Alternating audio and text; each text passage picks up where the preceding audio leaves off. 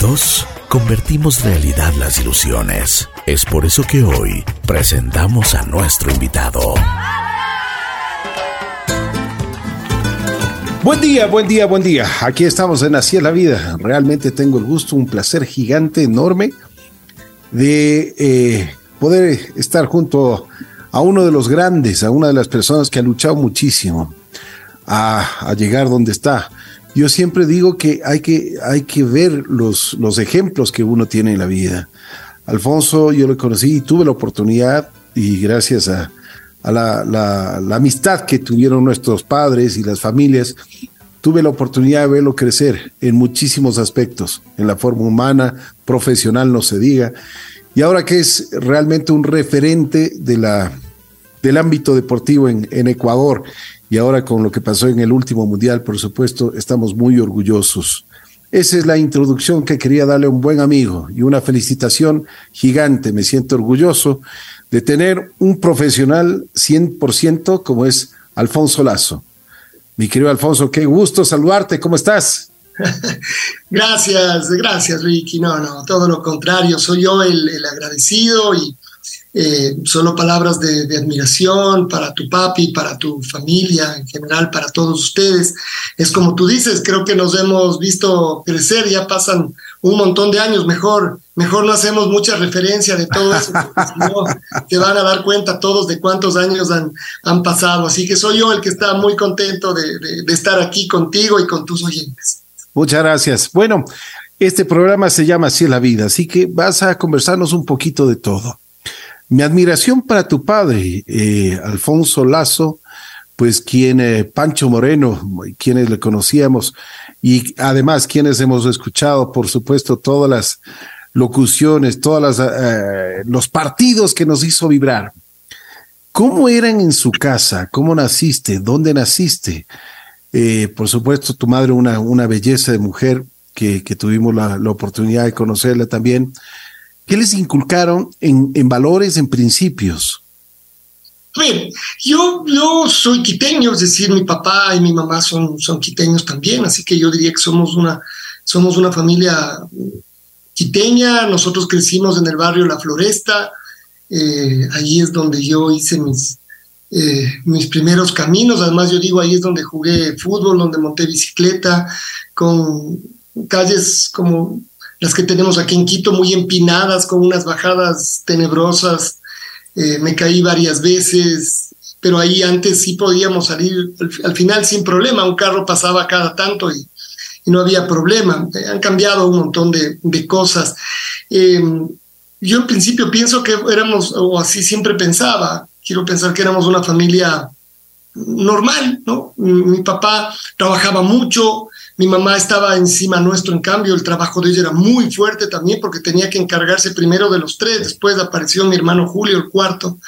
Mi papá decía que él apareció en los descuentos y, y claro, el, trabajo que, mi mamá hacía, yo digo, después cuando uno ya es papá, se da cuenta, ¿no? ¿Quién trabajaba en tu casa? Los dos. Y no sé quién trabajaba más duro. Si mi mamá cuidando, cuidando nosotros o mi papá en, en, las cosas que él hacía, en el, en el, en el diario, en la radio, en la, en la, en la televisión.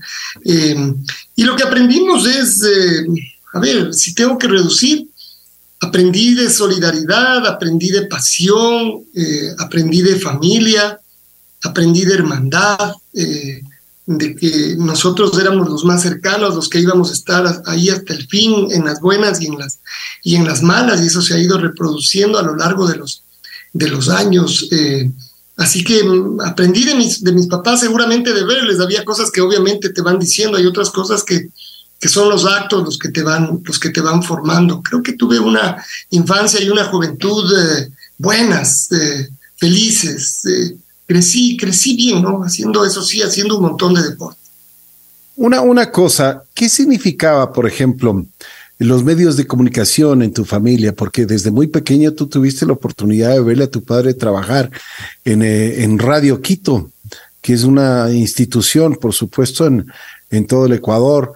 Verle en los, en, como, como se decía antes, no, ah, ya no, no era, no eran los nombres eh, particulares de los, de los eh, canales de televisión, sino no es como ahora decir un Ecuavis, un Teleamazonas, sino decir un Canal 8. Claro, Canal 4, el Canal 2, el Canal 10, así los, conocíamos. Bueno, cuando mi papá hizo televisión fue así siempre, ¿no? Es decir, cambió por Ecuavisa cuando eh, Ecuavisa de Guayaquil le compró al comercio el, canal, el Canal 8. A ver, yo siempre tengo que decir que mm, yo no me daba cuenta.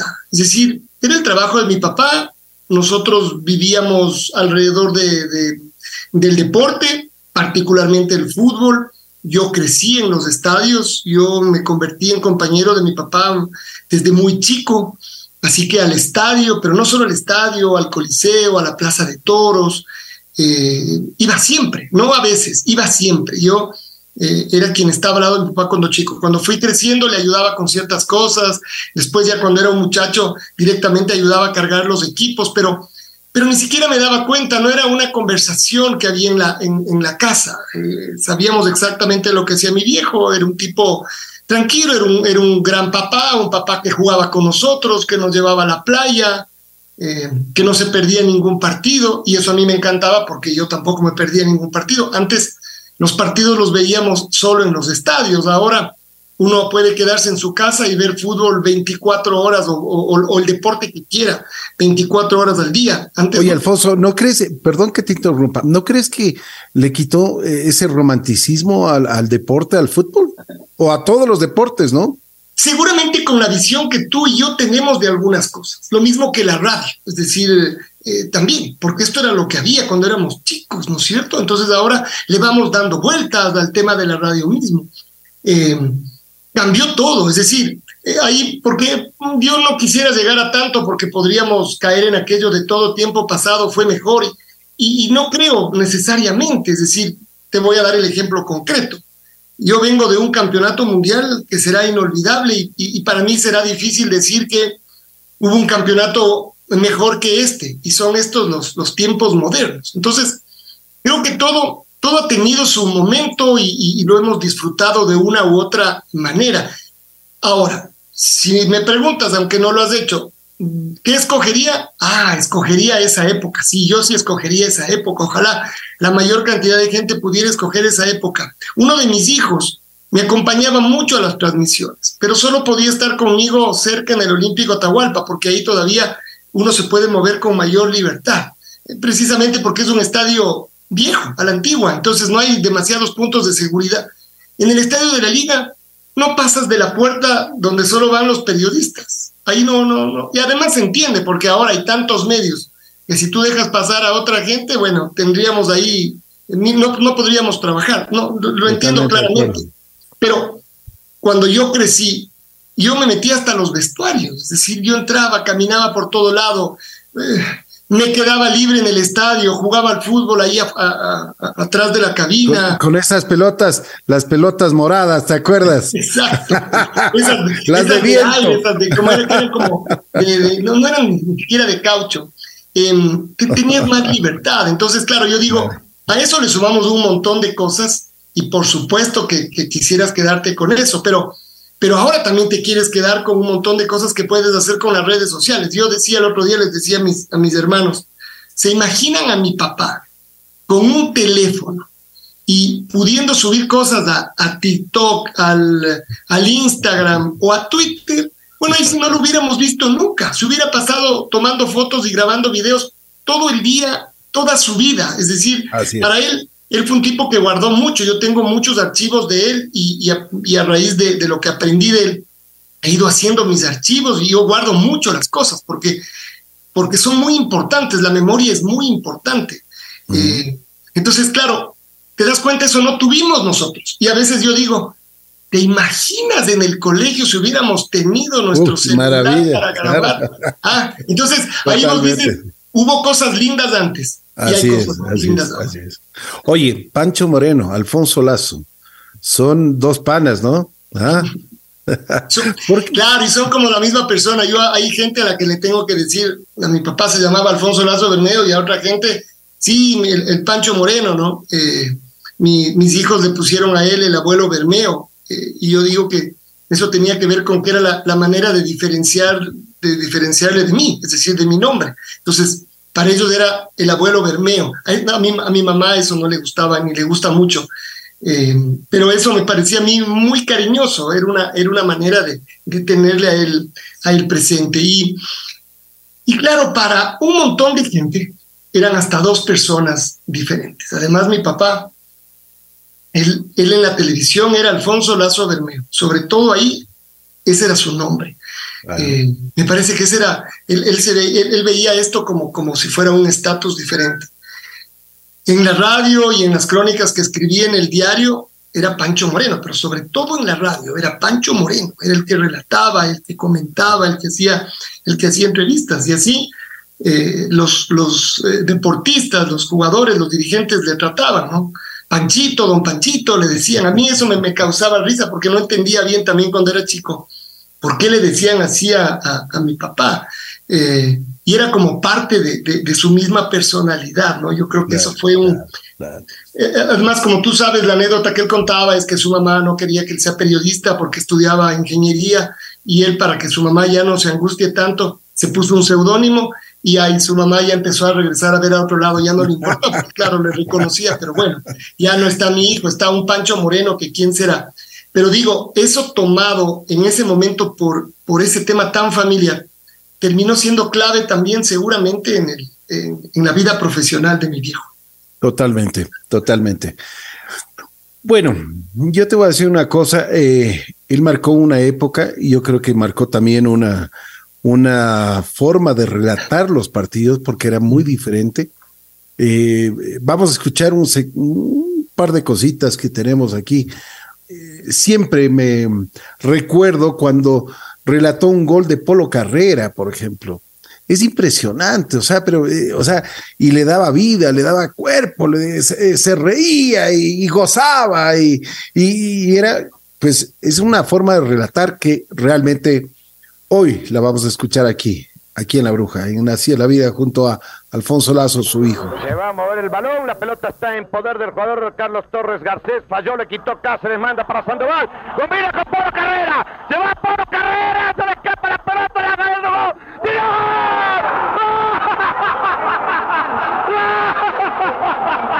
¡De Polo Carrera! Superó a Tapuya y cuando salió Quiroga engañó como que le iba a pasar a alguien y la clavó por bajo. Gol de Polo Carrera. Sensacional. Polo Carrera. con la garganta bien afiladita pues, para tratar de llevar con toda la emoción como se merece en la Copa del Mundo. ¿Cuántos mundiales, don Alfonso? Es el décimo. El primero fue el año 54, no pude ir el 58, desde el 62 he estado en todos y este es el décimo mundial. Se Alex, Alex, va enfrentando al Ecuador Lucho. Viene el centro para Iván Cabiel. Entre medallas se fue Iván Cabiel. Queda solito, tiro.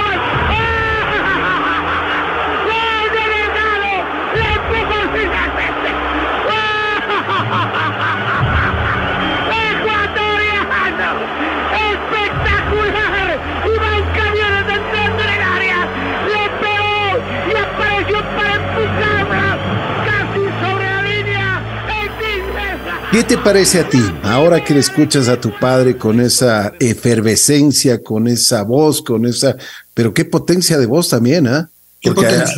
eso hay que decirlo.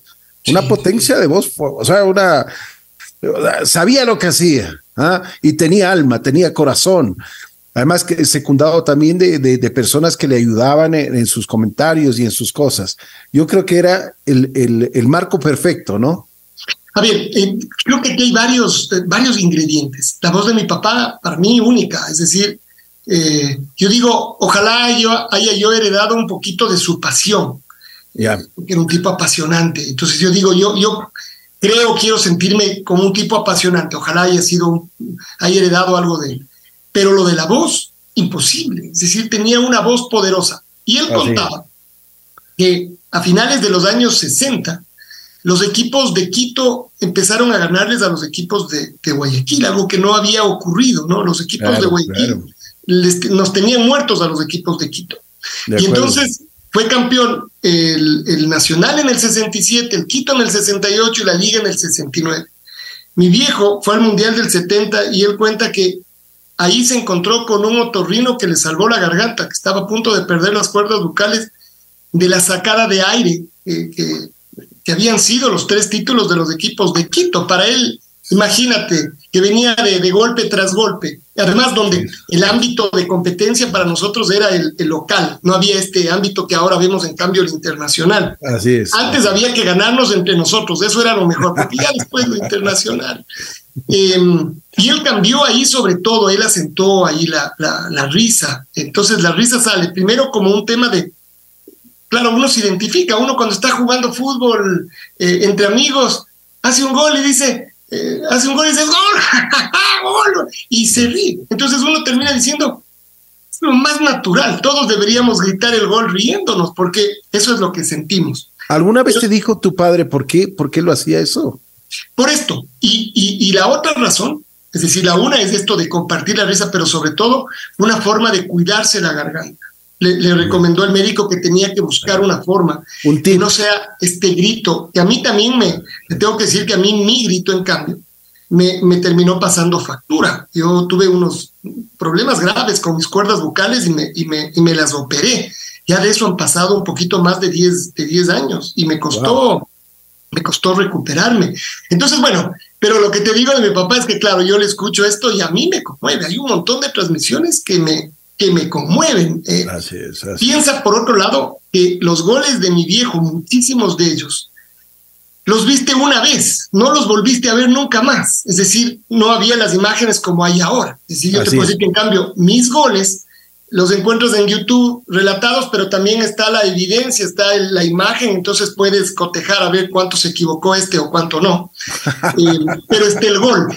De este es gol, por ejemplo, tú dices este gol de Polo Carrera, ese gol nunca lo volviste a ver. Es decir, lo único que tienes es el gol en la cabeza y en la imaginación y cómo te lleva. Creo que eso también es, es esto que, y yo te decía que antes teníamos en la radio, era pura imaginación. Ahora hacemos esto, los programas de radio tienen que ser también con imágenes.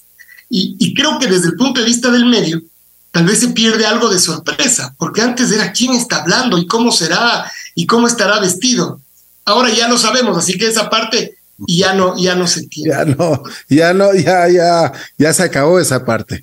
Ya no hay cómo llegar en pijama, ya no hay cómo llegar en pijama la radio, puedes llegar como quieras.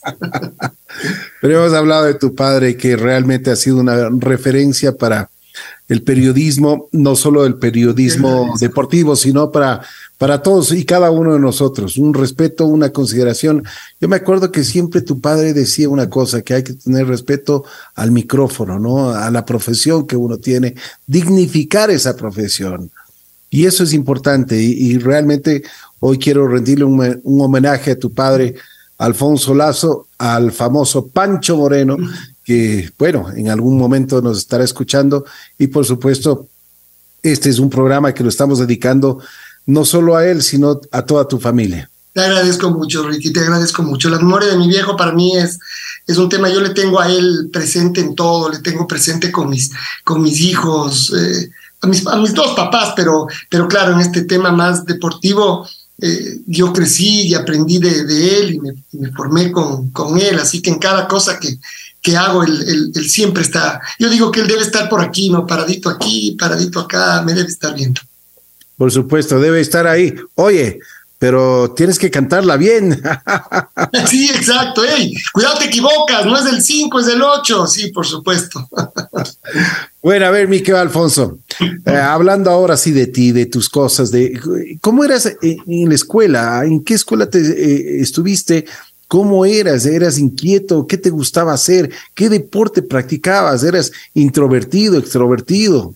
Me imagino que mucha gente te identificaba y te decía, este es el hijo de Alfonso Lazo, de Pancho Moreno, o sea, eh, tenías una presión, ¿qué, qué pasaba?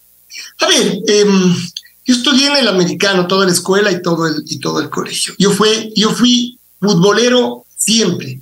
En algún momento, en el cambio, antes no había tantas categorías como hay ahora y tantos campeonatos como tienen nuestros, nuestros hijos, ¿no? Antes había un escolar, había un colegial que duraba unos pocos partidos y chao.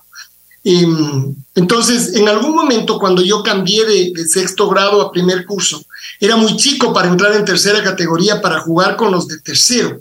Entonces, ese año fue el único año en donde yo me dediqué a jugar un poco de tenis, a nadar, es decir, a buscar otros, otros deportes. pero después, antes de eso y después, jugué fútbol, eh, mi mamá se volvía loca porque los pantalones llegaban siempre rotos, entonces eh, compraba estos parches, eh, iban saliendo los parches, unos que se pegaban con la plancha.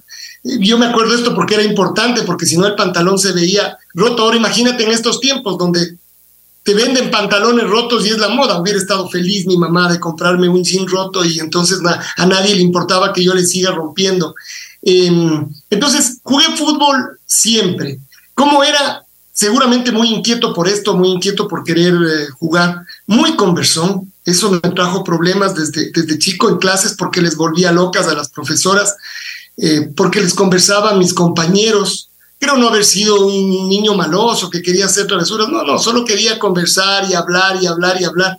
Entonces varias veces me sacaron de clase, me ponían adelante, me dejaban, eh, y era porque no les dejaba atender a mis, a mis compañeros al lado. Así que sí, ese gen de comunicar, de estar queriendo hablar, estuvo ahí. Y sin embargo, siempre me he considerado un tipo eh, tímido, es decir, eh, a veces me pongo a hablar mucho, por la timidez, es decir, para que no haya este, este silencio incómodo, prefiero ponerme a hablar y decir cualquier cosa, pero tímido de acercarme a la gente, tímido de ir a preguntar esto. Eh, fui, fui siempre así de, de, eh, de chico, yo digo que, porque además me lo he cuestionado yo mismo, no deja de ser como un contrasentido. Por un lado, comunicador y se pasa hablando y contando historias, y por otro lado, en cambio, prefiere estar prefiere estar tapado, prefiere que no le molesten. El, hecho de llevar el nombre de mi papá, yo creo que en general fue bueno. En otros tiempos donde no había tanta incidencia eh, como ahora hay con las redes sociales, eh, fue bueno, pero seguramente una que otra vez mm, me trajo algún, no, no, no sé si decir problema, pero a lo mejor alguien que ponía alguna barrera pensando que yo iba a tener alguna actitud diferente porque me pudiera dar de algo, ¿no? Ah, este sobrado, como decimos, como decíamos antes, eh, se cree cualquier cosa porque, porque su papá se llama como se llama. Pero, pero después no, después siempre me fue bien, no faltaba algún profesor, yo más bien esperaba que los profesores no se den cuenta, que lean el, lean los apellidos y después los nombres, así no sumen las cosas y yo pasar desapercibido eh, para que no haga el, eh, ah, usted es hijo y me ponga a decir cosas y todo esto al frente de los compañeros y yo solo asintiendo, sí, sí. Eh, verán muchachos que yo no quiero sacar nada de esto, ni me importa. ni, entonces, bueno, yo creo que eso además seguramente lo aprendí en la casa porque mi viejo era un tipo realmente tranquilo, es decir, él Súper tranquilo, ¿no? Se le acercaba a la gente, a veces a saludarle. Antes no, no cargábamos un celular para las fotos, así que no, eh, nadie se acercaba a pedir una foto, a lo mejor algún autógrafo, pero solo a saludarle, a darle la mano. Pero siempre, siempre le saludaban. Yo me acuerdo cuando yo iba al estadio con papá, que éramos, yo era muy, muy chiquito, pero siempre, yo me acuerdo, saludaba con todos, era tan amable tu papá, o sea, y, y se, o sea, la gente se acercaba a, darle un abrazo. Y, él, pero él no tenía ningún problema y seguía de largo, es decir, seguía de normal, no, no es que se volvía lejano, no, no, no. Entonces yo digo, eso finalmente lo aprendí, aprendí que cómo había que llevar esto del reconocimiento, no es pues siempre sencillo cuando, yo por eso siempre digo lo que les pasa a los deportistas, que muy jóvenes cambian su estatus de vida, su manera de, percibir todo, porque la gente está encima, a veces hasta les da cosa, pero les quiere dar cariño, digamos. y uno no está preparado para eso, y, y uno puede efectivamente perder el norte, puede enloquecerse, ¿no? puede agrandarse o puede, o puede asustarse también, ¿no? Es decir, las dos cosas te pueden pasar. Eh, y yo digo que eso me ayudó mucho, el verle a mi papá sin darme cuenta. Además, yo no me daba cuenta ni sabía que yo iba a seguir su profesión. Eh, pero ahora que pasan los años, yo, estoy seguro que todo eso me enseñó a saber que además de esta profesión tiene un montón de, de altibajos, que puedes estar bien arriba y después desapareces un rato y vuelves a aparecer, y que no termina nunca. Eh, no es como Argentina ahora que da la vuelta olímpica y termina el campeonato mundial. Nosotros termina el campeonato mundial y ya viene el campeonato ecuatoriano, ya vienen las eliminatorias, ya viene la libertad. Y otra vez comienza y la gente se empieza a olvidar de lo anterior y empieza a hablar de lo de, de lo de ahora. Nunca llegamos realmente a ningún lado, ¿no? sé como, como tú en la radio, terminas este programa y tienes que empezar a pensar en el próximo. No importa lo bien que te salga el programa, más bien peor. si el programa te sale bien, peor, porque el próximo tiene que salir mejor, porque si no te van a decir, uy, este programa, el, si el del otro día estuvo mejor, puchica. Entonces tienes que seguir dando vueltas. Creo que eso es parte de nuestra, de nuestra, de nuestra Oye, ¿tu secundaria cómo fue? ¿Los primeros amores? ¿qué, cómo, ¿Cómo te No mucho. Yo tengo que confesar que, que no mucho. lo mío era jugar fútbol. Y, y lo que sí pasa ahí, eh, además yo me doy cuenta, esto me fui dando cuenta conforme fue avanzando mi profesión eh, y mi admiración mayor para los deportistas que tienen que dejar un montón de cosas. Cuando un deportista dice, sí, yo no, yo por ejemplo dejé de ir a las fiestas, yo no iba a esto, y, el que oye dice, ah, bueno, pero ah, no ir a una fiesta va a ser un sacrificio. Bueno, pues deja de ir a las fiestas todos los fines de semana, deja de ir a los almuerzos, deja de ir a los amigos para ver si es o no sacrificio. Claro que es difícil, porque además tienes a los amigos que te están presionando, ¿no? Que te dicen, oye, Ricky, ven, ya, pues deja eso, después entrenas, después haces, ven, no te quedes. Y vos tienes que aguantar eso, no, no, no, no, no. Entonces, yo la verdad es que tuve, eh, tuve una secundaria muy dedicada al, al, deporte, al fútbol, que era lo que me gustaba. No le hacía mucho al, al, trago, eso lo aprendí un poco más tarde. No, no, no fumaba porque eso o sea, fumar, no fumaba no porque me hacía daño, sino porque eso no tenía nada que ver con, con lo que yo hacía, que era correr, es decir, que era perseguir una pelota. Después fumé un poquito por muy poco tiempo eh, y en cambio dejé de fumar por suerte rápido, porque me di cuenta que eso me iba a matar la garganta. Es decir, eso en cambio ya no tenía que ver, claro, que te das cuenta con la primera parte de mi vida, sino con la que ha terminado ser la segunda parte de mi vida. Es decir, eso me hubiera destrozado mi, mis cuerdas vocales. Eh, así que no, después de la última parte, ahí sí estuve enamorado en sexto, en sexto curso, pero esto fue además porque me lesioné. Tuve un esguince, me pusieron una bota, claro, pues me pusieron una bota de yeso. Y en los recreos, en lugar de poder estar jugando fútbol con mis compañeros, me fui a sentar entre compañeros y compañeras y obviamente me fleché rápidamente. ¿Y te fue bien? Y me fue bien, sí, una parte está graduarnos, además del sexto curso, después ya, bueno, después cada uno por su lado. Qué bien, qué bien. Y Alfonso, a ver, cuéntame un poquito una cosa. ¿Cuándo te enamoras del micrófono? ¿Cuándo te enamoras de esta profesión hermosa? A ver, en el año 84 ya vamos a tener que dar fechas ya no, ya no hubo cómo salirse del tema. en el año 84 yo me había graduado el 83 del colegio y estaba empezando a estudiar en la Politécnica Nacional, pero recién en los politécnicos, porque yo digo, estuve en la Politécnica un par de semestres y la gente dice, ¿qué ingeniería estabas estudiando? No, estaba en el prepo, estaba a ver si pasaba el prepo y entonces encoge, así que yo estaba en, en la cernidera recién. Pero bueno, esto fue en el 84. Y en ese año, a mi papá le contratan eh, para que sea relator eh, en Estados Unidos con Jaime Jarrín, a quien tú conoces bien. Por supuesto. Muy amigo de tu, de tu muy amigo, muy amigo de, bueno, y él siempre se recordaba, Jaime, que es padrino de, de JC Radio, siempre se acordaba del negro lazo. Mi pana del alma, pero mi pana del alma, o sea, y él, y él dice que le enseñó muchísimo, ¿no? o sea, Jaime, Jaime reconoce que, que tu padre fue un maestro para, para él también. Y fueron muy amigos, digo yo, porque además él de todas maneras se fue joven a Estados Unidos, hizo una carrera y, ha hecho una carrera brillante. Recién ahora, eh, él está terminando su carrera como el, relator oficial de los Dodgers. Es una locura, es decir, acá yo creo que no, no, no, no dimensionamos, no entendemos bien lo que, lo que este ecuatoriano logró hacer durante muchísimos años. Bueno, en el 84 él dirigía esta, eh, o, formaron una cadena latina para todos los Estados Unidos. Perdón. Así que te puedes imaginar la dimensión que esto, esto tenía. Y, y le llamó a mi papá, porque en el 84 habían las Olimpiadas, por eso se formó esta cadena. Y le llamó a mi papá para que le ayude a relatar fútbol, atletismo, básquet y box. Me parece que eran las cuatro cosas. Entonces, le contrató para que vaya a las tres semanas de las, de las Olimpiadas.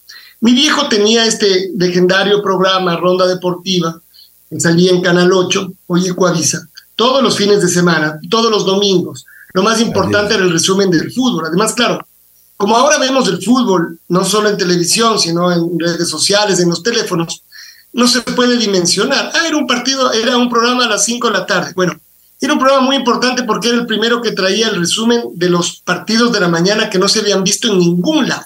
Entonces, uno tenía que ver ese partido eh, o ese programa para ver estos, estos goles. Em, y entonces tenía este programa ya muchos años con su compañero Blasco Moscoso, aunque entonces ya Blasco se había retirado de la televisión. Blasco Moscoso se retiró un par de años después, se retiró en el, en el 86. Y, mm, eh, y entonces eh, resulta que lo iban a llevar y mi papá tenía un grave problema a esas alturas. Como él viajaba cuando se iba a transmitir, eh, seguía los, los equipos de la Copa Libertadores o con la selección, no tanto como ahora hay partidos, pero bien. Él dejaba encargado su programa cuando no iba a estar un fin de semana. Eh, entonces les, dejaba encargados a diferentes colegas, a gente cercana a mi viejo, y siempre tenía algún problema, siempre le quedaban mal, siempre había algún atrasado, es decir, era un tema era un tema complejo. Y yo, eso sí, como yo ya estaba un poco más grande, ya me daba cuenta.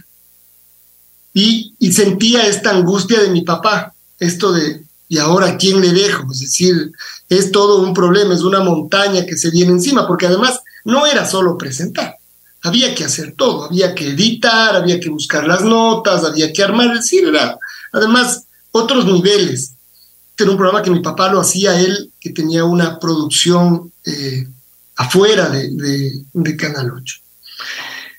Y a mí me gusta repetir esto. No sé quién fue más audaz.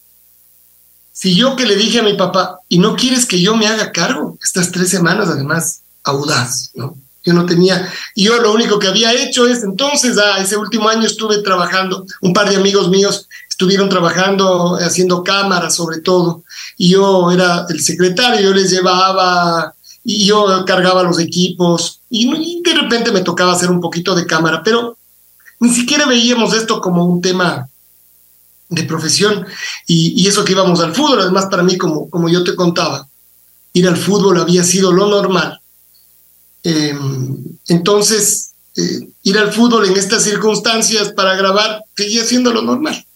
Bueno, para hacer corto el cuento, no sé quién fue más audaz, si yo en decirle eso o mi papá en decirle, qué buena idea, dale, ya haces cargo. Ahorita en esta semana, y estuve dos semanas, me parece, antes de que él se fue, o una, creo que una, eh, te voy a enseñar lo que, lo que hay que hacer, cómo es esto, la edición, me enseñó a editar en unas máquinas.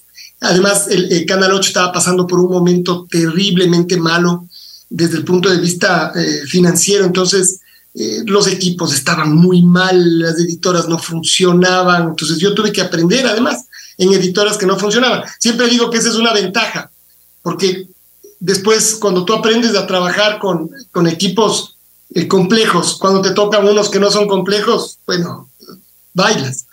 Eh, así que me hice cargo del, del, programa esas tres semanas que mi papá no estuvo, no estuvo aquí. Sufrí mucho, porque por supuesto ahí me di cuenta que, que conocía pocas cosas, que, y eso que le había visto a mi viejo hacer esto durante toda la vida, pero me faltaban conocer algunas cosas ya más prácticas, eh, la puesta a punto.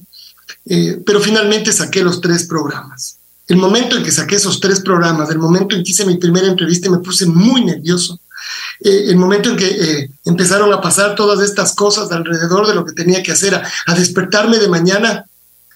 Y ahora, me voy a poner el domingo, y ahora qué grabamos. Antes no había tanto deporte, no teníamos deporte internacional directamente. Yo creo que ese día me enamoré del, tema de la comunicación, del micrófono, del periodismo. Empecé a relatar un poquito después, ya cuando vino mi papá yo había sido siempre relator de, de, juego, ¿no? De fichas, de muñecos, de bolas, relataba, le imitaba a mi papá, le imitaba la voz al Blasco, eh, pero no había hecho más que eso. Oye, imítale, imítale a tu padre a este momento, por ejemplo. No, danos, yo, ese regalo, oye. Creo que tengo, creo que tengo un relato muy parecido al de mi papá, así que seguramente mi relato es, muy parecido, salvo el grito de, el grito de gol. Así que bueno, yo creo que ahí fue, eh, desde ese de esto fue agosto del 84, eh, cuando comencé a hacer, yo creo que fue finales de julio, porque mi papá todavía con él estuve un par de programas antes de que él se vaya.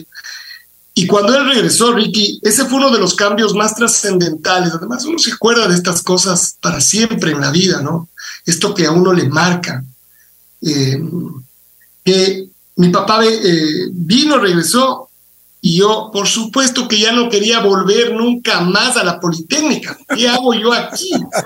Yo lo que quiero ser es periodista, obviamente. Y ahora... Ya la Politécnica se acabó. ¿Cómo le digo a mi papá? Además que eran estos tiempos eh, mi papá estaba muy feliz que yo vaya a ser ingeniero y además yo pensaba se va a repetir la historia que le pasó a él con su, con su mamá. Mi mamá, que mi abuela quería que mi papá sea ingeniero, como te decía hace un rato, y mi viejo quería ser periodista, pero él llegó hasta cuarto año, yo no había pasado de los trepos. Y, y entonces ese momento, ese instante cuando me enfrenté con mi papá, nunca había tenido una conversación así, claro, nunca había, hasta, hasta entonces nunca había habido una conversación trascendental. No había sido yo tan travieso como para hacer una cosa tan grave que me tenga que sentar con él y tener que contarle algo grave. Nunca había pasado. No me salían las palabras, no podía hablar, no me salía y él además no entendía qué pasaba. Por supuesto, al principio fue como, ¿de qué me estás hablando? Y a partir de ahí yo creo que el que se sintió más feliz de esta decisión que yo tomaba era él. Eso sí me dijo, pero tienes que estudiar, ni creas que vas a poder venir y trabajar y hacerte cargo y todo chévere. No, no. Vas a tener que estudiar y bueno, él estuvo, eso sí estuvo detrás, detrás mío. Entonces no había facultades de periodismo acá en Quito, solo estaba la, la escuela de periodismo de la Universidad Central. Y, y, estaban tratando de cambiar la facultad, entonces no tenían aulas, no había profesores. Un relajo esos dos años míos hasta que me fui a estudiar a Argentina. Así que ahí me enamoré de para siempre, ¿no? Es decir, esto es lo mío, contar historias. Y ni siquiera era pensando tanto en la gente, en el periodismo, sino en esto que, me encantaba, relatar, contar, para siempre. Bueno, mi querido Alfonso, ahora sí, eh, entremos en materia. Después de que deja la Politécnica, ya comienzas. ¿Cuál fue el primer gol que tú relataste y te acuerdas? Si lo tienes, mi, primer sí, me gustaría, sí me gustaría que la, que, la gente escuche, ¿no? Ese lo debería tener, creo que lo tengo guardado en algún lado, lo debería, lo debería buscar, pero mi primer partido fue un partido en el Estadio Bellavista de Ambato. Un partidazo me tocó. Técnico Universitario Esmeraldas Petrolero. Entonces, me supongo que ese era el partido que había que relatar. Eh, no, ibas a pretender que te den uno del Nacional, de la Liga, del Aucas, de la Católica, un clásico. Así que bueno, yo comencé relatando así estos partidos y este era un partido, además que fuimos allá porque íbamos a grabar para el canal. Entonces había la posibilidad de relatar. Y ese fue mi primer partido eh, relatado con mi viejo, con mi viejo al lado. Después ya relaté muchos, unos pocos, un par de años después, ni siquiera un año después Relaté un partido del Aucas en la segunda categoría al lado del, Blasco que me comentaba. Un partido que el Aucas ganó 12-0, creo. Pero generó 50 situaciones de gol, ¿no? Y yo ya no podía más, ya no jalaba. Y, Blasco dice eso en su comentario en uno de los goles. Seguramente me veía sufrir, porque yo seguía gritando gol y ya no, ya no podía, y ya no podía más. Seguramente esas son de las dos cosas primarias que yo me acuerdo, ¿no? De, estos primeros relatos y de ir creciendo, transmitiendo todo, campeonatos de básquet eh, masculino, femenino, sub-16, sub-18, sub-20, eh, en otros lados, atletismo. No, no, Ricky, ¿no sabes de esos primeros años? Todo lo que relaté, antes relatábamos mucho más que, que ahora, yo creo que eso me fue ayudando. Los campeonatos de básquet que habían acá eran muy importantes. El básquet, yo creo que para un relator, el básquet es fundamental porque te, te, ayuda a esto que se pasa en la pelota rápido, te ayuda, es un ejercicio para rapidez y precisión. Así que bueno, ahí me fui haciendo. Mi querido Alfonso, ahora sí vamos a entrar un poquito más ya cuando tú te vas a estudiar en Argentina. Cuéntame, ¿qué pasó? a ver, en, Argentina fue una, fue una experiencia también única de vida, ¿no? Yo digo que ahí... Eh, sobre todo de vida. Yo creo que eso me, me, enseñó un montón de cosas. Además, no es como ahora, ¿no? Donde estamos conectados. Antes no estábamos conectados a nada. Así que yo, lo la única forma de saber de los míos y de que sepan de mí era por carta. Eh, y porque una llamada por teléfono era impensada, pues por los costos, no, eso no, nadie ni.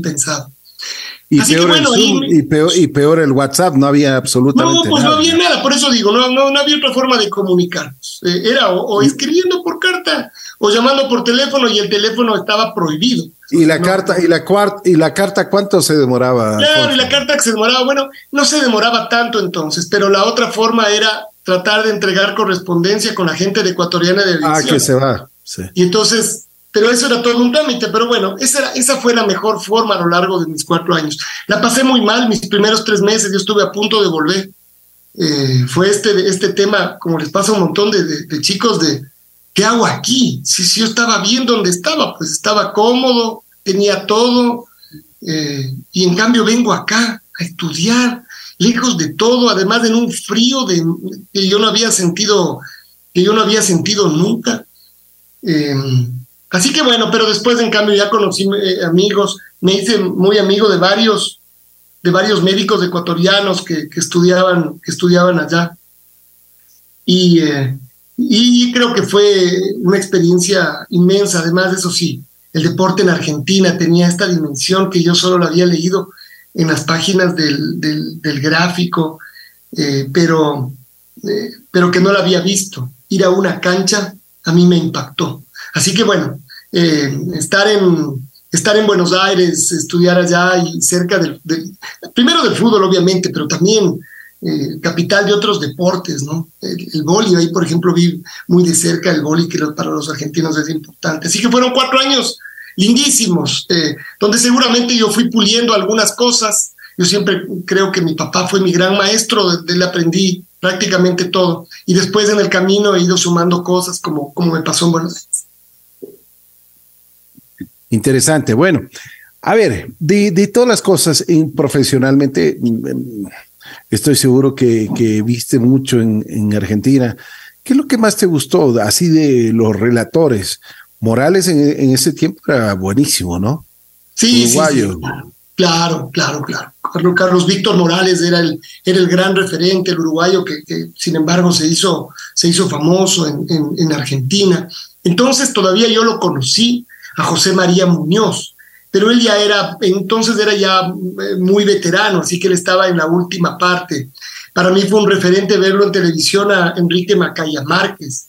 Tuve la suerte ahora de verlo en el Mundial, me, encontré con él a la salida del partido inaugural.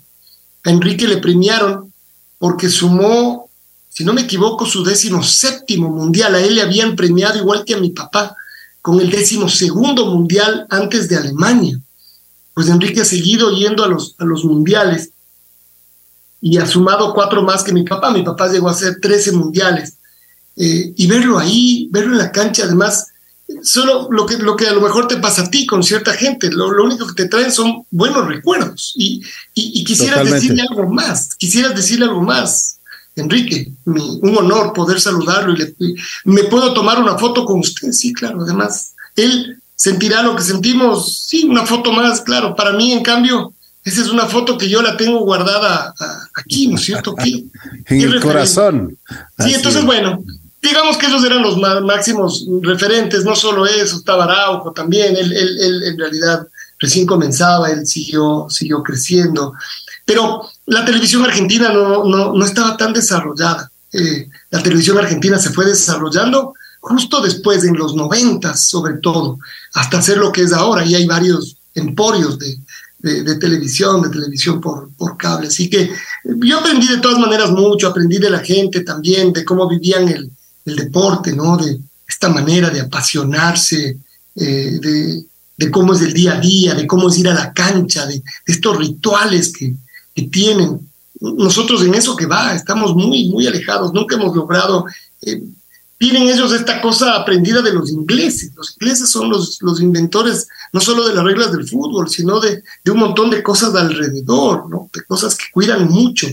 Los argentinos aprendieron bien.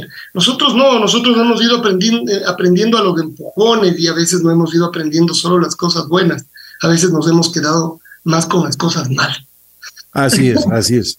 Oye, mi querido Alfonso, Qué chévere que nos, hayas, eh, bueno, dicho muchísimas cosas que en la vida y cuando se, se escucha un relato no, no, no se puede apreciar la calidad de persona que, que eres y cómo te has ido desarrollando. Momentos malos, muchísimos. Tú decías hace un momento, eh, sí me gustaría que, que, les cuentes, porque este es un programa motivacional para que la gente se dé cuenta de que todo el mundo puede. Tú decías, yo me quería regresar, pero ¿qué te motivó a quedarte? ¿Qué te motivó a, seguir luchando? ¿Qué te motivó a, estar donde estás?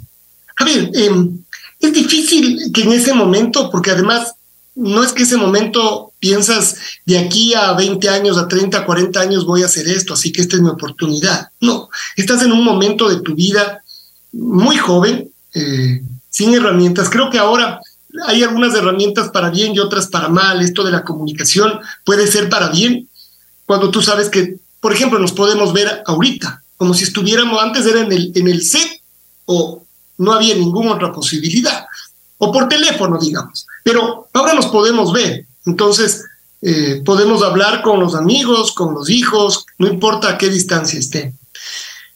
Entonces no, y, y, además éramos también, estábamos en un mundo mucho menos, no, no, estaba globalizado el mundo, conocíamos a cuentagotas lo de afuera, lo que, lo que venía a contar algún viajante, lo que lograbas ver en televisión, normalmente series que ya se habían estrenado hace mucho tiempo en otros lados. Eh, yo, por ejemplo, de Argentina, lo que conocía eh, del fútbol venía por la revista, por el gráfico. Es ahí donde, donde yo eh, aprendí del, fútbol argentino. Pero cuando llegué allá, claro, todo fue diferente. El fútbol era una parte, pero había que hacer un montón de otras cosas en el día a día. Eh, me fui, yo creo que me fui deprimiendo porque me sentía muy solo Además, por esto que yo dije hace un rato, eh, yo era más bien tímido, así que no era, no era como entrador, de ir a buscar amigos, de ir ver, ver a quién me pegaba. Y, esto tal vez me hizo también, uh, o hizo que mi condición se fuera haciendo más, más solitaria. Eh, así que llegó un momento, yo empecé, de lo que me acuerdo, lloraba algunas noches, lloraba desconsolado. Además, yo mismo me decía, pero otra vez, ¿qué hago aquí? Hasta que un día, una, una noche, en donde lloré varias veces, me levanté a lavar la cara, estaba desconsolado, estaba solo. Yo digo, además, son estos temas de los que seguramente se tiene que hablar mucho más. Yo por suerte pude salir, pero además salí solo, efectivamente. Es, ese rato me vi al espejo y yo me dije, bueno, a ver, este momento vas a tomar la decisión, porque ya vas varios días así. Este momento vas a tomar la decisión. Si te quieres regresar, levantas el teléfono. Y yo le decía a mi papá, papá, acá me están tratando mal, esto es un desastre, no sirve, no importa, me inventaba una historia. Y mi viejo, que seguramente la estaba pasando tan mal como yo, él quería tenerme cerca, me hubiera dicho, mañana te pongo un pasaje y te traigo y se acabó la aventura. Perfecto.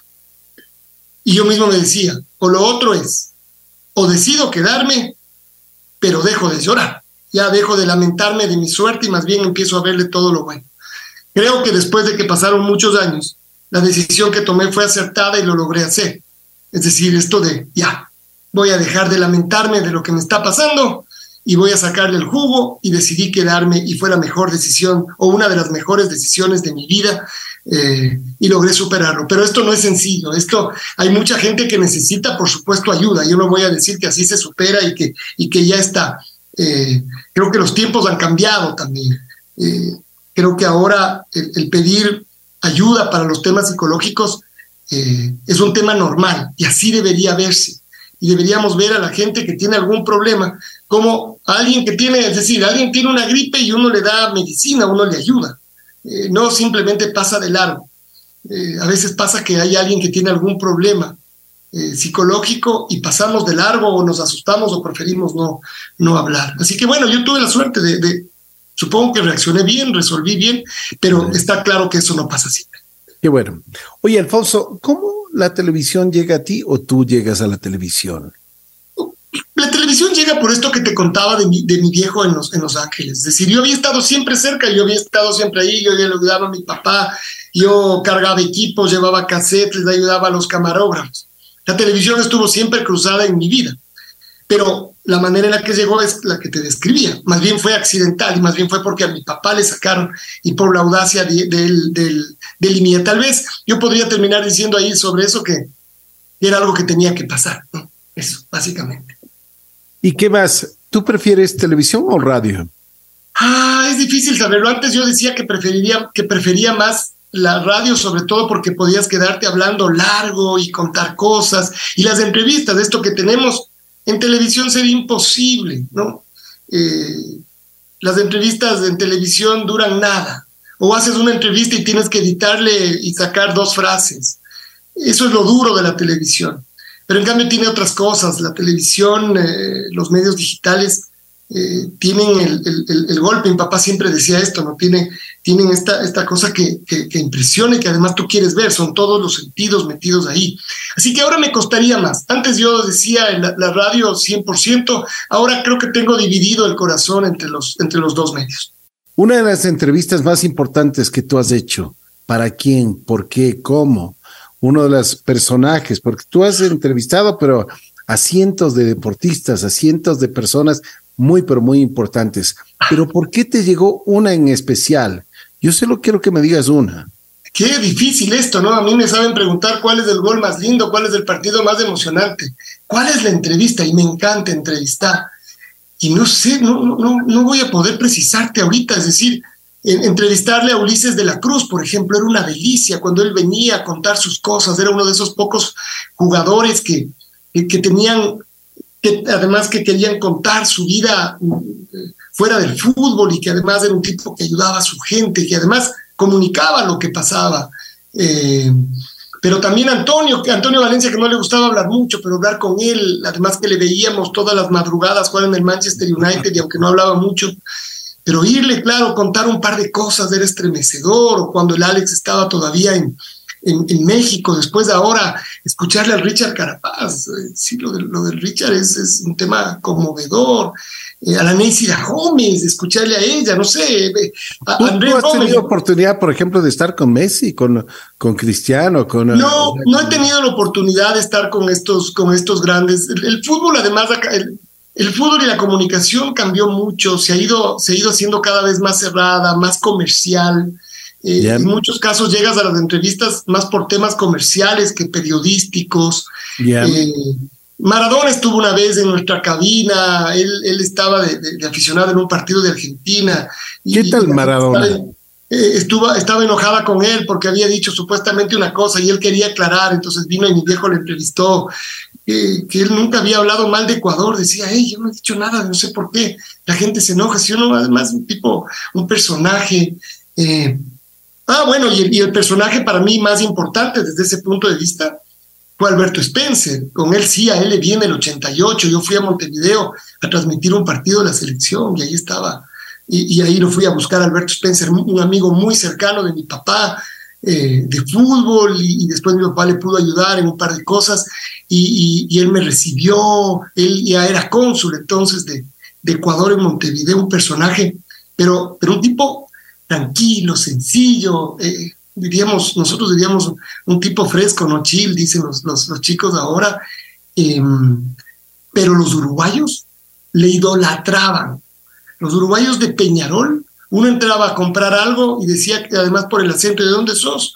De Ecuador. De Ecuador, la tierra de Spencer, ¿no? Incluso los del Nacional, que eran los, los, eh, los del otro lado. Pero se hablaba de Spencer y Spencer, no, pues si Spencer es, es una figura que entonces, sí, tal vez de él, él, porque Alberto fue, llegó a ser una figura gigante del fútbol, del fútbol mundial. Pero me cuesta, me voy a poner a, me voy a poner a hacer eh, memoria a partir de esta pregunta que me has hecho para ver entrevistas, Iván Vallejo, por ejemplo. Lo que pasa es que después de hablar con Iván se volvió, se volvió rutinario. Pero eh, las primeras veces que yo entrevisté a Iván, yo me quedaba, me quedaba callado cuando él terminaba de contestar, porque estaba asombrado de estas cosas que contaba y que ahora ya nos parecen normales. Es decir, ya todo exactamente, lo que ya es como, que, como que no pasara nada. Yo le decía al Iván después, oye, y nunca se muere nadie. Y decía, sí, claro, si en esta expedición se murieron. ¿Y por qué no cuentas? No, es que mejor eso no. Yo le decía, eso tienes que contar también, Iván, porque eso hace, eso hace que lo tuyo tenga todavía mayor, eh, que sea una proeza más, más grande. Ya voy a ver cuál es mi lista de, de acuerdo. invitados. Oye, Alfonso, a ver, cuéntanos de Qatar, ¿cómo te fue? ¿Otras experiencias, otra realidad, otra cultura? Eh, a ver, Qatar fue un... Eh, sí, yo creo que sabes lo que pasa en estos países de Medio Oriente, que, que no conocemos, Ricky, que conocemos a medias, no, ni siquiera medias, que conocemos por encima, que conocemos por las noticias traumáticas sobre todo. Eh, entonces uno no sabía bien a qué iba a llegar, no sabía cómo iba a actuar la gente. Eh, se hablaba de las prohibiciones. Eh, y, claro, ¿y qué iba a pasar? ¿Y cómo va a reaccionar? ¿Y cómo hay que ir vestidos? Y, la gente, y, va a haber policías, y va a haber seguridad, y nos van a estar vigilando. Nada, nada, nada de esto. Aprendimos de una, de una cultura absolutamente diferente, de un país que tiene pocos, eh, pocos cataríes. En, son 500 mil cataríes en el, país, pero son 3 millones y medio de extranjeros. Y entonces, esto fue lo primero que nos llamó la atención. Porque una de las cosas que, de las que más se había hablado es de, claro, de estas denuncias que hay, que se murieron un montón de obreros que vinieron a trabajar en los estadios, es lo que se, se además se ha ido denunciando, se ha ido diciendo, se ha ido repitiendo. Qatar lo niega permanentemente, habla de que han sido muchísimos menos los muertos y que los muertos son temas puntuales, eh, accidentes eh, y básicamente de accidentes laborales. Se ha hablado de las condiciones en las que trabajaban. Entiendo que esas condiciones, muchas de esas sí eran reales, eh, admitidas incluso por el régimen y que, y que sí, que han ido cambiando. Pero este es un país de oportunidades. Es un país donde hay tres millones y medio de, extranjeros. Y con todos los que hablamos que eran los choferes de los taxis, los choferes de los Uber, los, eh, la gente de seguridad, eh, los dependientes, los supermercados, los mozos, eh, toda esa gente que atendía, que trabajaba, extranjera, todos extranjeros, hablaban de lo bien que les va en el país y, además comparaban con lo que pasa con sus países, porque a veces eso también nos pasa a los occidentales, eh, que no vemos más allá de nuestras narices y nos podemos opinar de, lugares que no conocemos, cuando tal vez deberíamos opinar de lo poco que conocemos de aquí del nuestro y que tampoco conocemos demasiado. Entonces nos encontramos con un país espectacular, eso sí, es un país riquísimo, con mucha plata. Hizo este mundial, este mundial lo hizo a pulso, sí, pero a pulso de dólares, de meter, de meter y meter. Transformó la ciudad, se construyó ocho estadios, esto nunca más va a pasar en la historia de los mundiales. Ninguna otra ciudad ni país va a ser capaz de, de, hacer lo que hizo, lo que hizo Qatar. Pero nos encontramos con que todo era relajado. Uno puede decir, ah, pero era por el mundial. Sería por el mundial. Yo no voy a poder decir qué va a pasar a partir de ahora, pero lo que vi yo casi no había policía, seguridad, nada, es decir, seguridad en los sitios muy puntuales y poquito, no es que tú estabas ahí rodeado de, no, no, no. Eh, ¿Y cómo iba la gente? Las mujeres, pero no solo las cataríes, las, las, porque, como digo yo, hay tantos extranjeros, pero gente eh, que llega de diferentes partes del Medio Oriente mismo, de África, de Asia, eh, y que tienen culturas o, o religiones parecidas. Esto de cubrirse la cabeza, por ejemplo, es un tema religioso, cultural, religioso.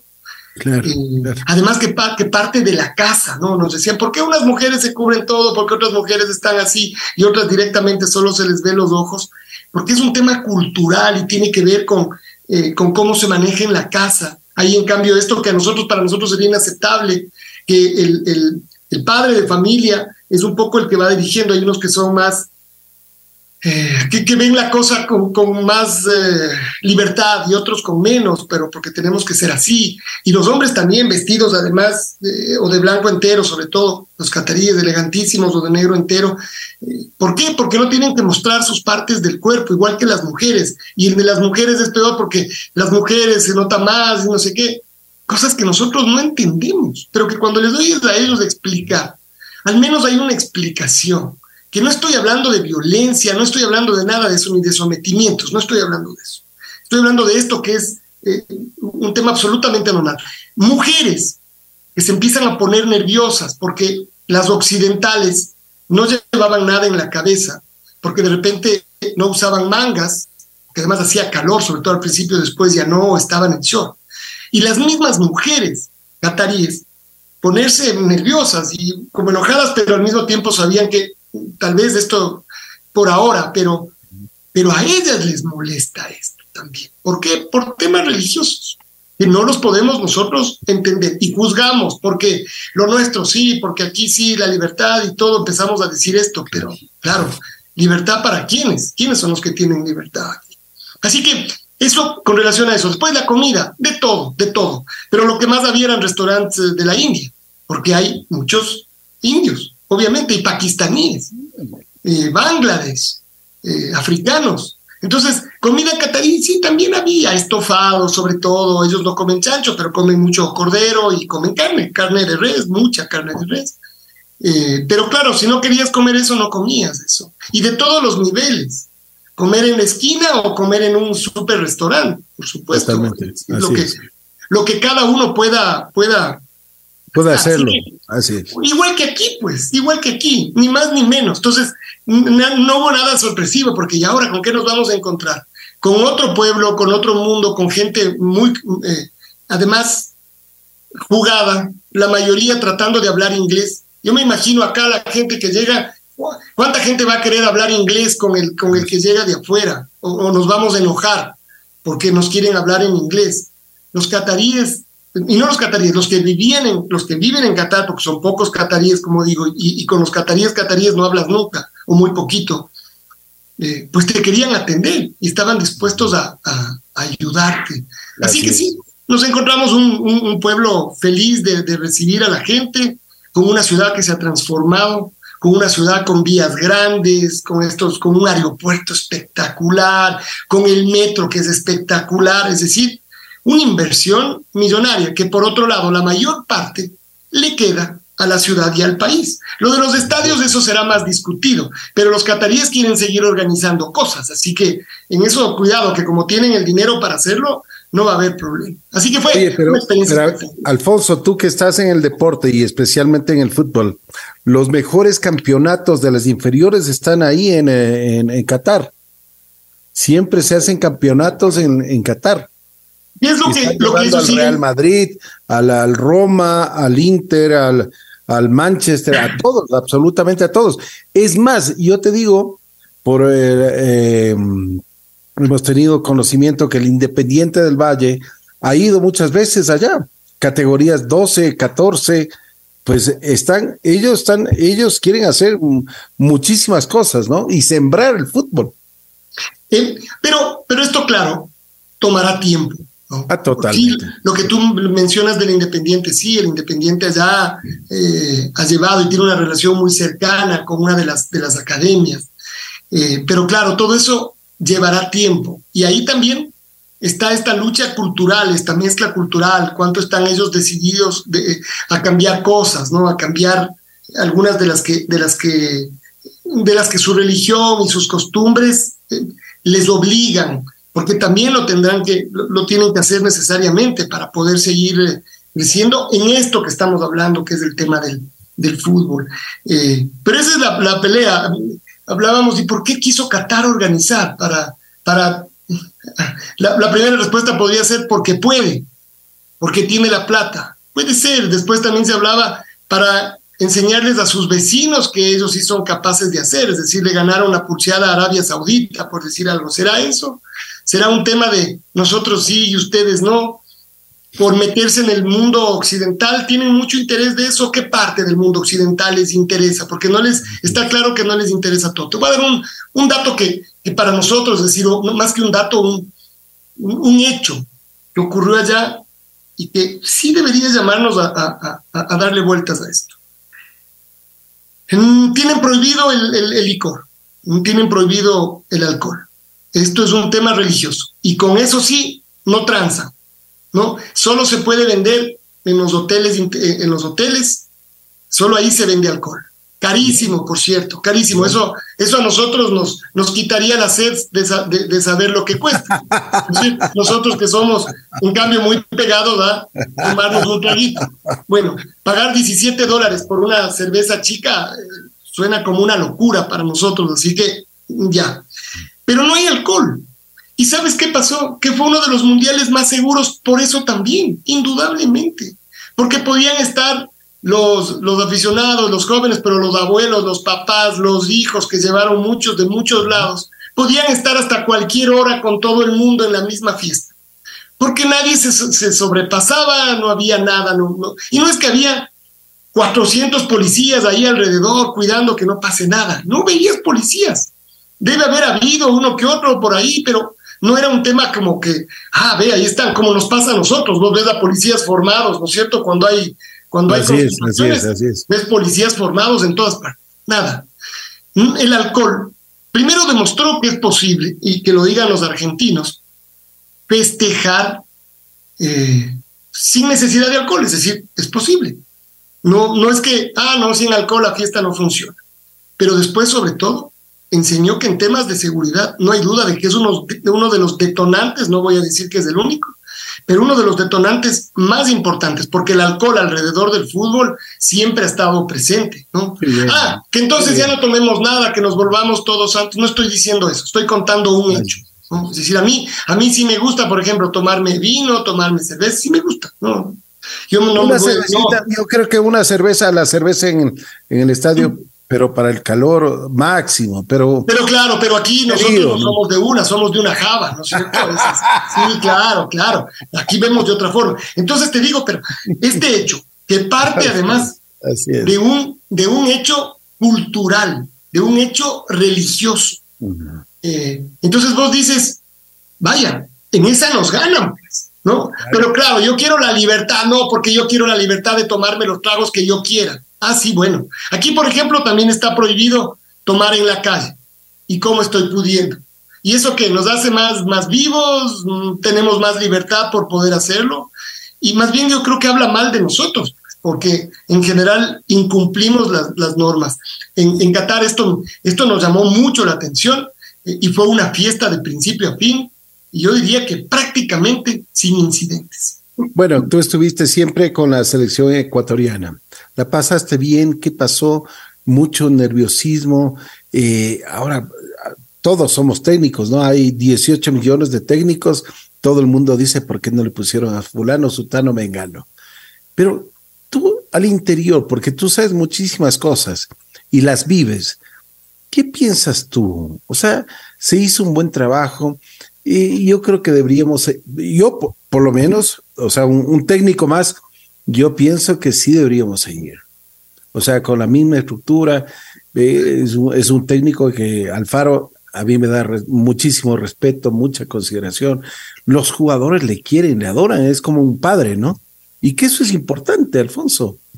Eh, a ver, a ver, eh, yo creo que aquí hay varias cosas, ¿sí? Siempre es al calor del resultado, por un lado. Por otro lado, el Mundial es este evento, pasa en todo el mundo, en Ecuador también, donde hay mucha más gente que la que regularmente está alrededor del fútbol. Es decir, eh, la cantidad de gente que, que, vio, que escuchó el, mundial, no se compara con la del día a día. Yo digo, partamos por ahí, por esto de las opiniones, porque opina más gente también por eso, gente que no está en el, en el, en el día a día. Eh, es más fácil siempre cuando el partido ha terminado. Gustavo Alfaro vino acá a hacerse cargo de una selección que no existía. Siempre se dice, no, pero Jorge Célico estuvo haciendo ahí, que los sub-20. Por supuesto que, que, hubo algún trabajo de Jorge, que él incluso en algún momento hasta parecía que podía hacerse cargo de la selección. Pero no es que ni la sub-20 de Jorge Célico ni la anterior, que, que terminó en segundo lugar en el sudamericano sub-20, fueron como la base. Salieron algunos jugadores de, de, ahí, pero después salieron de otros lados y estaban todavía los que, los que ya eran mayores. Pero hubo que hacer un equipo, no teníamos. Pero sobre todo lo que no había alrededor de la selección era credibilidad, y menos con un técnico que llegaba unas semanas antes del debut. Creo que la mayor virtud de Gustavo Alfaro fue escoger bien los jugadores, tener un discurso que a los jugadores les llegue, decir que le entiendan a él y él entender a ellos. Y, y a partir de ahí ir formando este edificio. Creo que a veces somos como en todas las, las profesiones, todos podemos opinar de todo. Eso no quiere decir que todos sabemos de todo. Y por eso uno debería tener cuidado para opinar. El fútbol, de todas maneras, es una de esas materias en donde es más fácil opinar, porque ahí en cambio todos creemos saber de fútbol. Y otros temas, no sé, pues de ciencia atómica, aunque uno eh, crea que sabe, está claro que no sabes hasta que des dos, dos, tiras dos líneas y tú ya sabes que no sabes. De fútbol, en cambio, todos podemos creer que sabes. Oye, eh, ¿cuál ha sido eh, cuando tú estás ahí en Qatar y que todo el mundo te presiona, todo el mundo dice, Alfonso, ¿cómo vamos? ¿Estamos o no estamos? O sea, ¿cuál ha sido el momento más cómodo e incómodo?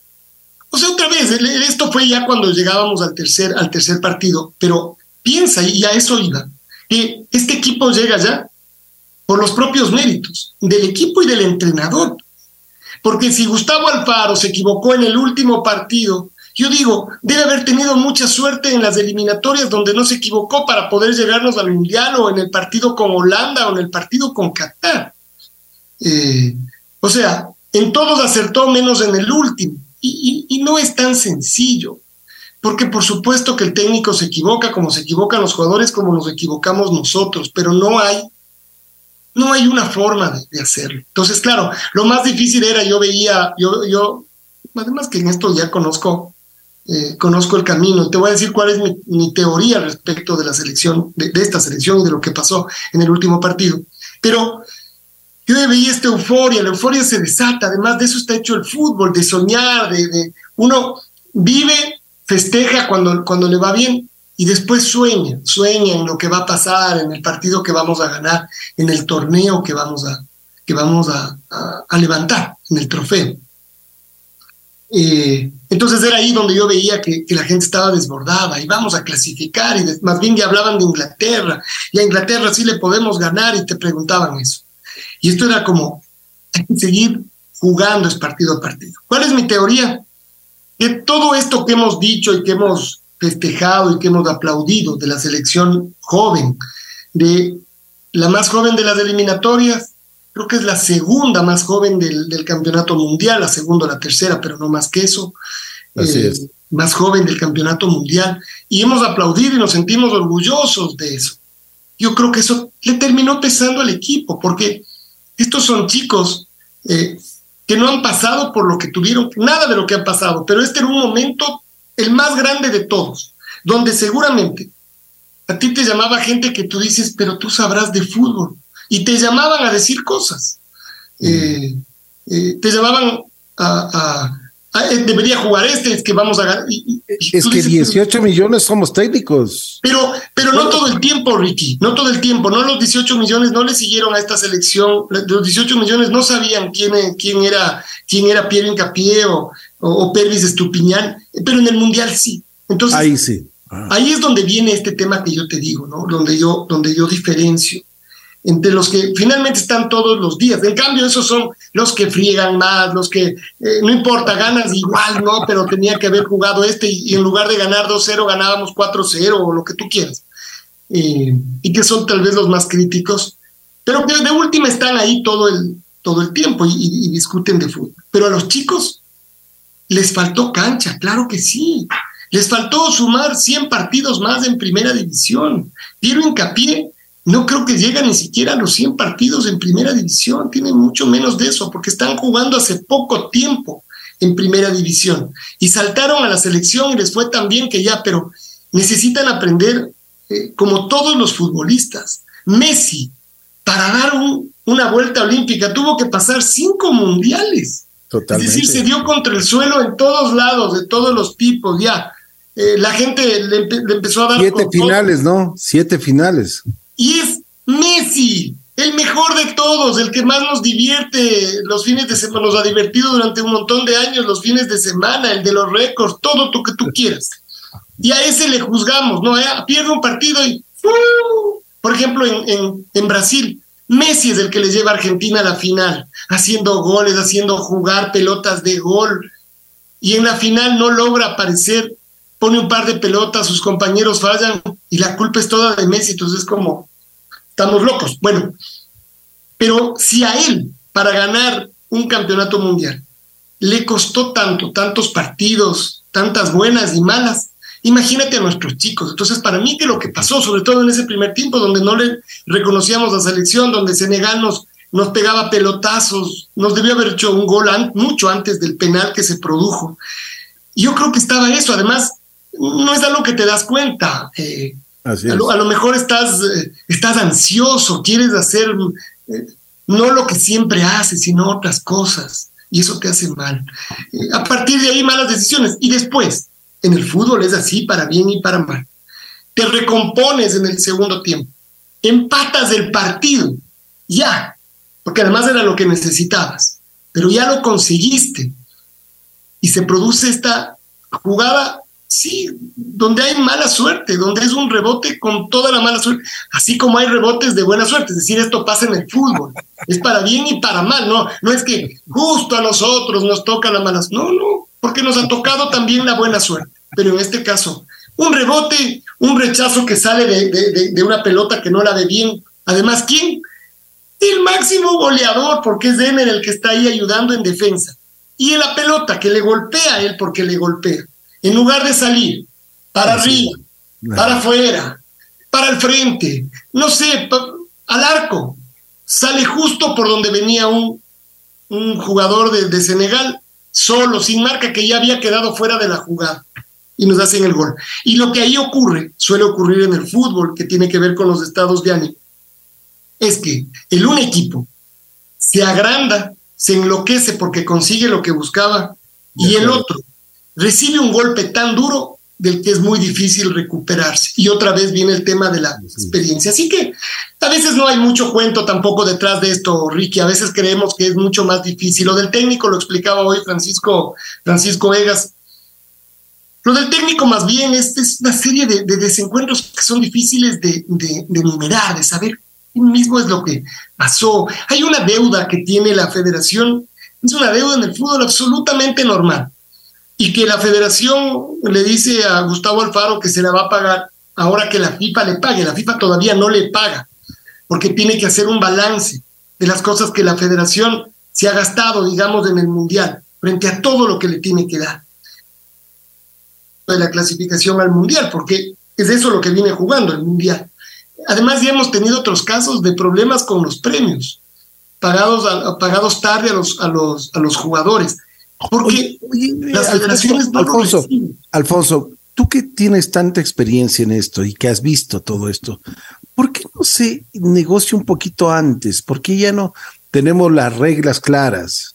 Porque, pero en el fútbol, en general, en el fútbol, resulta muy complicado porque no tienes. Acá en nuestro país nos pasa mucho en general, no solo en el fútbol. El fútbol es el reflejo de lo que pasa ¿Por, qué el fútbol tendría que funcionar perfectamente? Porque esto que tú me dices, ¿y por qué no hacen eso con el metro de Quito? Ya estaría funcionando hace dos años, ¿no es cierto? ¿Por qué no hacen las cosas en orden? ¿Por qué el fútbol tendría que ser diferente al metro de Quito si está hecho, si lo manejan, lo manejamos los mismos, somos los mismos los que estamos detrás? Pero lo de Gustavo Alfaro es que él mismo, la federación se acercó, esto lo sabemos bien, y Gustavo prefirió no y fue empujando la cosa, no, esperemos, no es el momento, esperemos. ¿Por qué? Uno dice, especulando, no creo, no creo que era un tema de plata tampoco, tal vez era un tema en la experiencia de Gustavo, mejor veamos cómo nos va en el Mundial, porque si arreglamos antes y en el Mundial nos va muy mal, ¿tú qué me hubieras dicho? ¿Para qué firmaron? Pues, ven, nos ganaron los tres partidos, es un desastre, es un desastre esa federación que se apura, o sea, de cualquier lado, palo. Eh, y entonces tal vez Gustavo decía, veamos cómo me va, cómo nos va. Y entonces nos sentamos. Pero después viene esto que te digo, esta deuda. La federación le dice, están a punto de pagarme, seguramente nos pagan ya a finales de enero. Y Gustavo Alfaro siente que no, que no, que, eso no es tratarle bien, que, que, le tienen que pagar enseguida. Yo te digo, ahora estamos en una situación todos muy complicados porque Así, absolutamente. hay muchas facturas por cobrar y te pagan al mes, a los dos, a los tres, a los cuatro. Así es, totalmente. Aprendemos a vivir así, ¿no es cierto? Aprendemos. Entonces, pero, y al mismo tiempo digo, es válido lo que dice Gustavo, creo yo. No, es decir, ¿cómo me voy a sentar a negociar? Si todavía tengo una deuda ahorita, no, no, no, no está bien. Sí, después cada uno puede decir con qué se queda. No, pues hubiera esperado nomás y sí le iban a pagar. Así que hay una suerte de desencuentros en este tema. Yo creo que la federación sí lo quería retener. Yo creo que, además de esto es lo curioso, y creo que Gustavo Alfaro sí se quería quedar. Y resulta que eh, en contrapartida de los dos, Gustavo Alfaro ya no es más el técnico de la selección y hay que ver quién se hace cargo. Bueno, mi querido Alfonso, las experiencias que tú has tenido realmente han sido valiosas. Eh, lo más importante es de que tú sigues creciendo, sigues viviendo, sigues haciendo cosas. ¿Cómo está tu familia?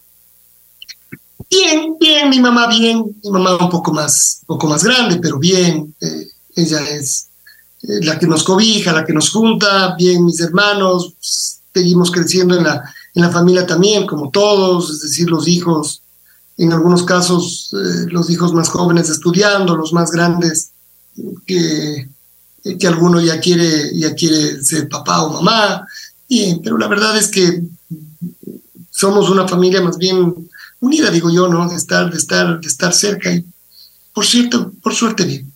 Qué bueno. Cuando se juntan, me imagino que Margarita canta sus boleros, pasillos. No siempre, ¿no? siempre. Tú sabes de esta anécdota, siempre hay una anécdota. Que, además, yo el otro día a propósito de las redes sociales, le decía justo a la Margarita, porque mi papá cuando mi hermana era colegial todavía, es decir, en los últimos años, no sé si al principio, recién graduada, estaba, estábamos en una reunión en la casa, habían llegado unos amigos, y mi papá decía, bueno, la Margarita va a tocar. Y mi hermana le decía, no, no, quiero, quiero tocar.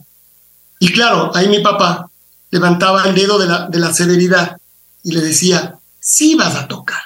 Y claro, Margarita terminaba tocando.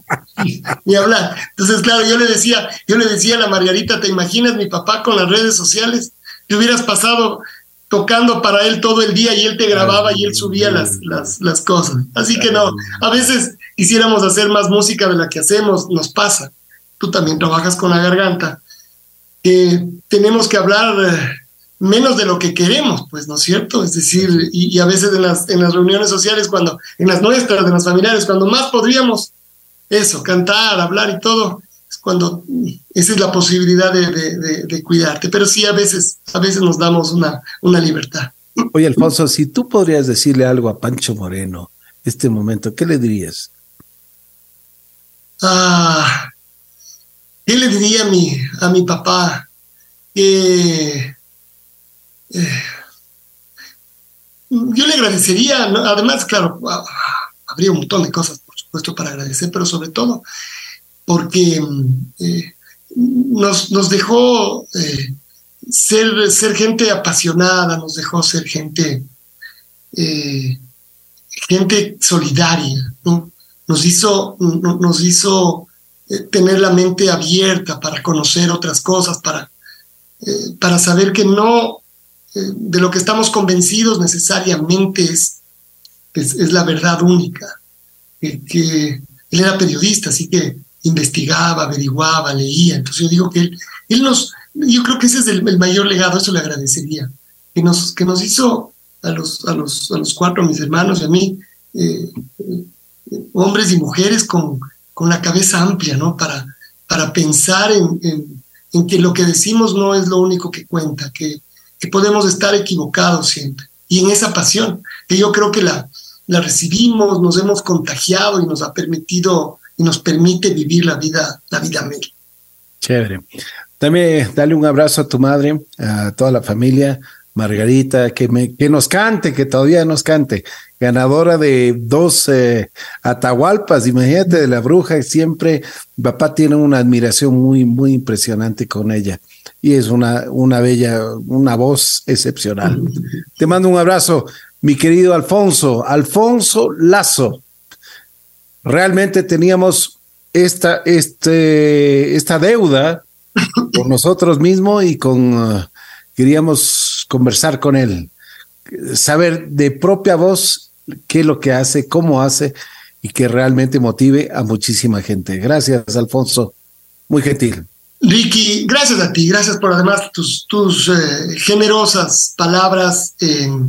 déjame, además de agradecerte por esto que, las cosas que has dicho, no solo de mí, sino de mi familia, déjame mandarle un abrazo grande a tu, a tu papá, a, Pepito. Con él, en cambio, eh, te tengo que decir que yo tengo más relación con tu papá que contigo.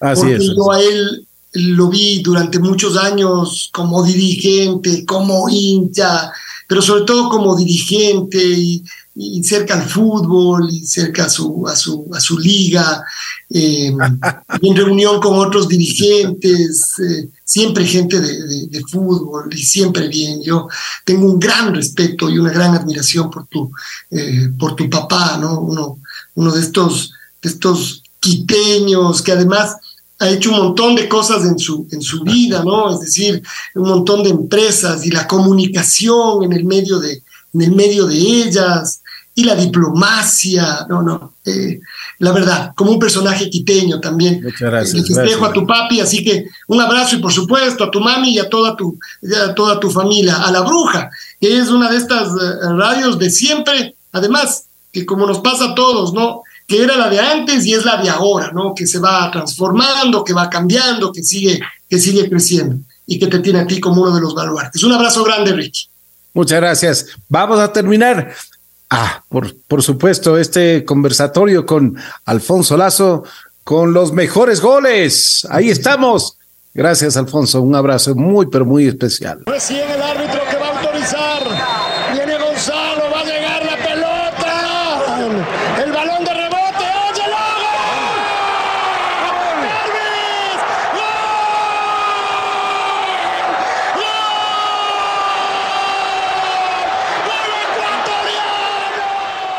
el volante de John. Ahí está robando bien Moisés. Pelota. Ahora sí en el área la tiene Pervis. El arquero. ¡Gol! ¡Gol! ¡Gol! ecuatoriano! se acerca al área, tiró.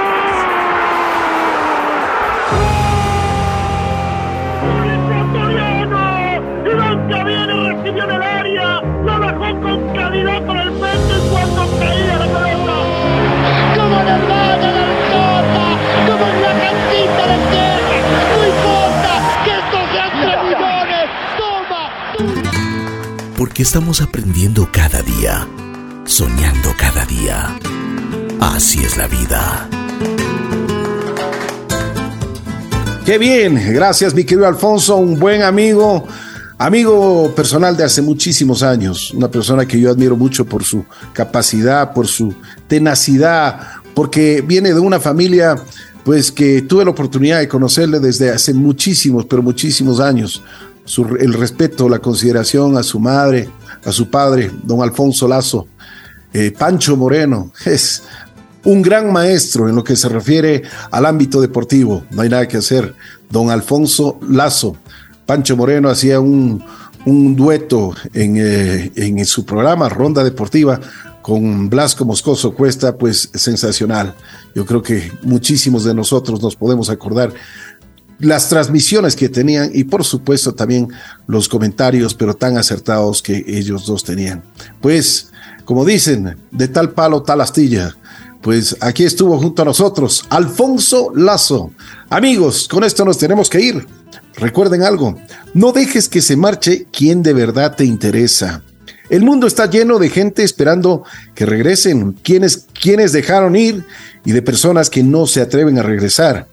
Aún sabiendo que se les quiere.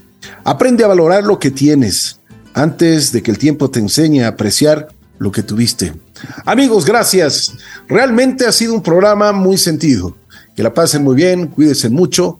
Les deseamos la mejor de las suertes, que Dios les bendiga. Y por supuesto, recuerden algo, una sonrisa ilumina más que la electricidad. Y una sonrisa, ay Dios mío, una sonrisa abre muchísimas puertas. Que la pasen muy bien, cuídense mucho y hasta el próximo día sábado. Gracias.